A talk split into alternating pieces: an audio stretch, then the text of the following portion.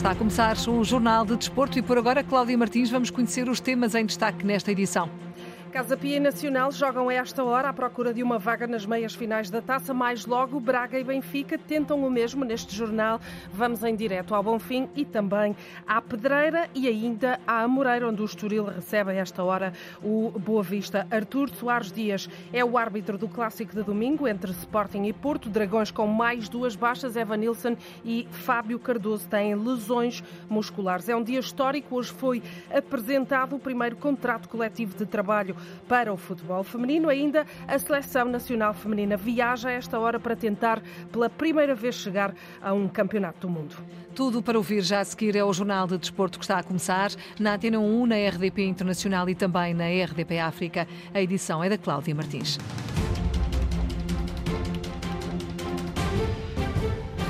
Hoje é o dia em que ficamos a conhecer os semifinalistas da Taça de Portugal. Dois já lá estão, faltam outras duas equipas. Já vamos a Braga abrir o cenário desse jogo grande entre Sporting de Braga e Benfica. Primeiro, olhamos para o que acontece no momento. Casa Pia e Nacional da Madeira, da Segunda Liga, estão a jogar no Estádio do Bonfim, em Setúbal, à procura dessa vaga nas meias finais da competição. É um jogo que está a ser acompanhado pelo jornalista Eduardo Gonçalves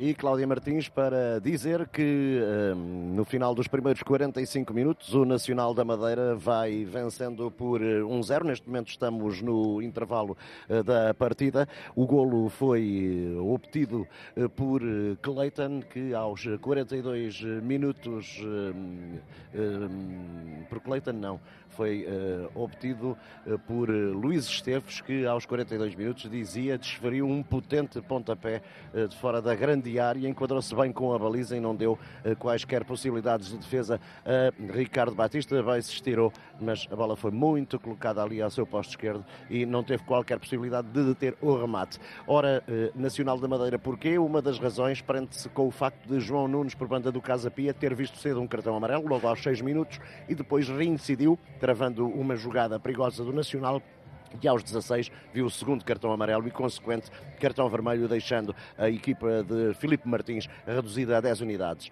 No mais, eh, o Nacional da Madeira, desde o primeiro minuto de jogo que se percebeu ao que vinha, foi uma equipa muitíssimo mais afirmativa do que o próprio Casa Pia e assim se vai justificando esta vantagem. Criou eh, várias oportunidades de abrir o ativo e aos 42 minutos lá está Luís Esteves a carimbar esta vantagem que se registra eh, ao intervalo para a equipa equipa de Filipe Cândido.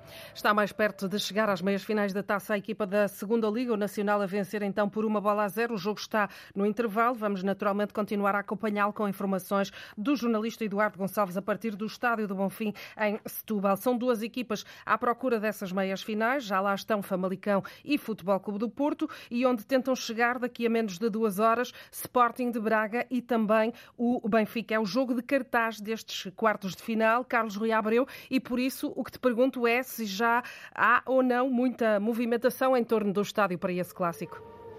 Sim, a equipa da Antena 1 já está no interior do Estádio Municipal de Braga, ainda com as cadeiras completamente despidas, mas lá fora já se nota o ambiente dos grandes jogos e é aquilo que se espera esta noite para os quartos de final desta Taça de Portugal, este confronto entre Sporting Braga e Benfica. Braga que impôs ao Benfica até agora a única derrota que os encarnados têm esta temporada em jogos oficiais, foi no final do ano civil de 2022, no final de dezembro, uma vitória hum, estrondosa, 3 a 0 0 perante a formação de Roger Schmidt. Ora, hoje o técnico do Benfica quer que as coisas sejam diferentes, já poderá contar com eh, Gonçalo Ramos, o avançado que falhou devido à lesão os últimos dois compromissos da formação encarnada. O Benfica que hoje poderá aqui jogar na máxima força, até que, porque no próximo fim de semana não vai ter jogo. O próximo desafio do Benfica será na próxima eh, terça-feira, quando jogar eh, na Bélgica, diante do Clube Bruges para a primeira eliminatória dos oitavos de final final da Liga dos eh, Campeões. E por isso mesmo pode ir com as cartas todas para este desafio e Gonçalo Ramos deverá estar no 11 de Roger Schmidt, que também já eh, poderá contar com Rafa. Foi lançado no último desafio do Benfica eh, em casa, diante do Casa Pia, mas jogou apenas alguns minutos. Também poderá ser uma aposta do técnico germânico. Do outro lado, o Sporting Braga vem de uma vitória em casa diante do Famalicão por 4 a 1. Dois jogadores que eh, acabaram por ser decisivos nesse encontro podem também ser hoje apontados ao 11 de Artur Jorge. E falo de Pizzi, que poderá hoje reencontrar a equipa do Benfica, e também de Bruma, que marcou dois golos nesse duelo do campeonato. O Sporting Braga, que tem no próximo domingo um desafio importante para o campeonato na Madeira, com viagem incluída eh, ao Funchal eh, para defrontar o Marítimo, e por isso é crível que hoje ou então no próximo domingo Artur Jorge possa fazer aqui alguma gestão de jogadores, até porque de hoje a oito dias volta a jogar aqui em casa, mas para o play-off de acesso aos oitavos de final da Conference League diante da Fiorentina. Jogadores eh, ainda não são visíveis no relevado, apenas agora entra a equipa de arbitragem que será chefiada por eh, Tiago Martins, o árbitro deste encontro, viajou da eh, capital, uma partida aguardada com expectativa, a partida de cartaz desta ronda da Taça de Portugal. Estamos a cerca de uma hora e 50 minutos desse desafio. Aí voltaremos quando existirem equipas. Carlos Rui abriu em direto do Municipal de Braga, é lá que jogam arsenalistas e águias a partir das oito e meia da noite. Para lá de, do relato aqui na rádio, também este jogo pode ser ouvido na RDP África e RDP Internacional. Neste nosso trajeto de ligações em direto pelos estádios nacionais, vamos agora até ao António Coimbra da Mota, onde o Estoril recebe o Boa Vista, partida em atraso da Liga da, da jornada 14 da Liga Portuguesa, assim é que é, e que formaliza o fecho desta primeira volta do campeonato. O jogo arrancou às seis da tarde, está perto do intervalo. Vamos lá saber com o jornalista Paulo Sérgio como foram estes primeiros 37 minutos. Estamos a nove, a nove eh, minutos do final desta primeira parte, pelo menos dos 45. Está em vantagem a equipa do eh, Boa Vista, marcou logo aos quatro minutos. Um grande trabalho de Makuta do lado direito, um cruzamento eh, com conta, peso e medida para Yusufa de cabeça a tirar para o fundo da baliza de Dani Figueira. Reagiu muitíssimo bem a equipa do Estoril Praia. Logo aos nove minutos foi a vez de João Carvalho a tirar ao poste. Aos 17, João Carlos obrigou o guarda-redes Bracali a uma intervenção de facto de bom nível, mas a melhor oportunidade para além dessa, dessa situação criada com o remate ao poste foi outra vez protagonizada por João Carvalho, que obrigou o guarda-redes Bracali a uma intervenção de grande, de grande nível. Nesta altura, 37 minutos, grande discussão por parte dos jogadores do Estoril Praia que pedem uma mão dentro da grande área eh, da formação do eh, Boa Vista. Para já não há indícios de que o árbitro da partida eh, tenha sido chamado por parte do vídeo-árbitro. 37 minutos agora, resultado a manter-se. 1 um para o Boa Vista, 0 para o Estoril Praia. Última nota que se prende com isto: nenhum dos reforços das duas equipas está a ser utilizado, pela simples razão de que este jogo era para ser realizado a 29 de dezembro e o mercado ainda não estava aberto. 38 minutos agora, 0 para o Estoril Praia, 1 para o Boa Vista.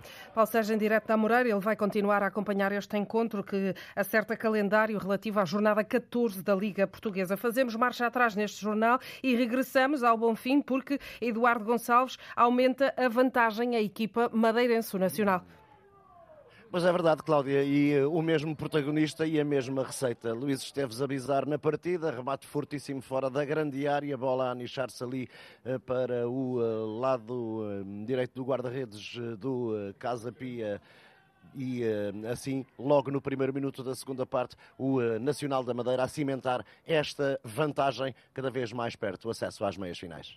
Informação em cima da hora, o Nacional a aumentar essa vantagem frente ao Casa Pia está mais perto, como ouvimos, de chegar às meias finais da uh, Taça de Portugal. A ronda 20 do campeonato prossegue amanhã, prossegue porque já há um encontro realizado, o Passos Ferreira Benfica, que terminou com o triunfo das Águias por duas bolas a zero, um jogo antecipado. É uma ronda 20 que prossegue em Vizela, onde a equipa de Manuel Tulipa recebe o Desportivo de Chaves amanhã às 8h15 da noite. O treinador vizelense pretende conquistar três pontos de forma a abraçar uma zona tranquila da tabela. Achamos que o adversário é um adversário competente, mas eh, também gostamos daquilo que estamos a fazer. Os resultados aparecem sempre quando as equipas são consistentes e, portanto, acreditamos muito no, no nosso trabalho, na nossa equipa e esperamos também pelos nossos adeptos né, que sejam claramente um plus para, para a equipa. E, e, sim, temos a intenção de, de fazer três pontos, porque temos essa necessidade de, de salvaguardar uma posição que nos distancie das últimas posições e, portanto, queremos esse conforto.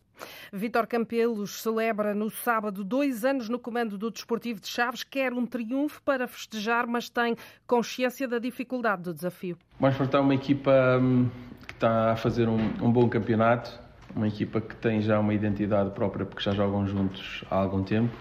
Em casa tem feito bons resultados e por isso nós amanhã uh, temos de ser uma equipa bastante concentrada desde o primeiro minuto Uh, temos que entrar muito fortes no jogo, muito concentrados. Sabemos que vai ser um jogo bastante competitivo e estou em crer que amanhã será um bom jogo, até porque o Vizela também é uma equipa que procura jogar, jogar bem e por isso nós queremos uh, muito uh, fazer um bom jogo. Sabemos da importância de, nesta altura, somar três pontos amanhã, respeitando muito o adversário. São 10 as baixas na equipa flaviense para este encontro, oito lesionados e dois castigados. O Vizela Desportivo de Chaves é amanhã, 8 e 15 da noite, jogo para seguir com informações aqui na rádio de arbitragem de Bruno Costa. Nesta ronda 20 do campeonato, o destaque é mesmo o clássico de domingo entre Sporting e Futebol Clube do Porto. Artur Soares Dias é o árbitro do encontro, conhecida esta tarde, divulgada pelo Conselho de Arbitragem. Soares Dias é o árbitro principal de uma equipa que conta com Luís Godinho como vídeo-árbitro. Há mais dois nomes neste, no Boletim Clínico Portista, atualizado esta tarde. Uh, Porto que regressou aos treinos depois de ontem se ter qualificado para as meias finais da Taça de Portugal. O avançado Evan Nilsson e também o central Fábio Cardoso apresentam lesões musculares, juntam-se na lista de indisponíveis dos Dragões a Francisco Meixedo, Gabriel Verón, Otávio Wendel e também Stefano Eustáquio. São assim sete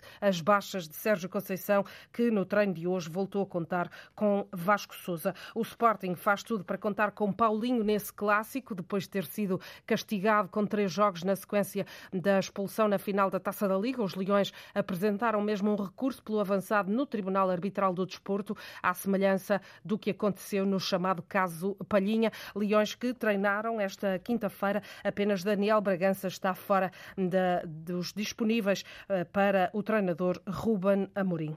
O Sindicato dos Jogadores e das Jogadoras apresentou hoje uma proposta na Federação Portuguesa de Futebol de um contrato coletivo de trabalho para o futebol feminino, equiparação salarial, proteção na maternidade e ainda prevenção do assédio. Estão entre as principais bandeiras do combate feminino no futebol português, conforme explica o presidente do sindicato, Joaquim Evangelista. Pretende ser um documento uh, histórico no sentido de regular as relações laborais entre jogadores de futebol uh, e clubes. Existia um documento para o futebol masculino e não existia para o futebol feminino.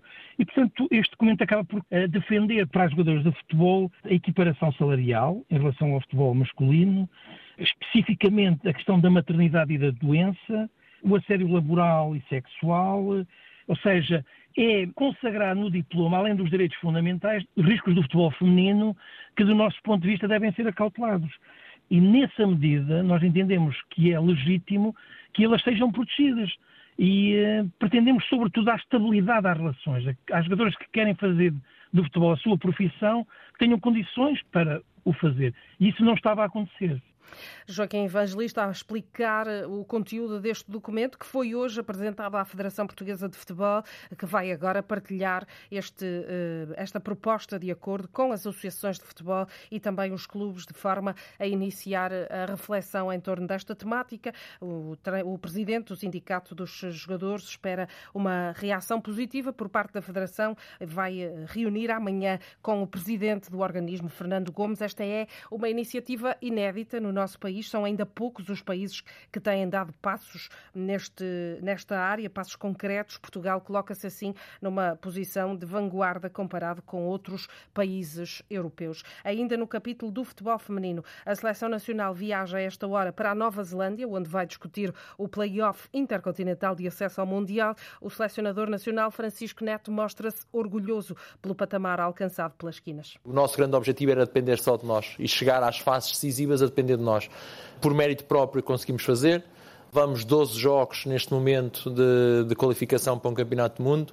Falta-nos um, por isso é com muito orgulho uh, que iremos fazer esta, esta jornada e vamos procurar fazer aquilo que nunca foi feito, no panorama internacional, representando muito também aquilo que é esta geração, mas também aquelas que aí estão e criar impacto e criar referências para as próximas. É esse o nosso grande objetivo.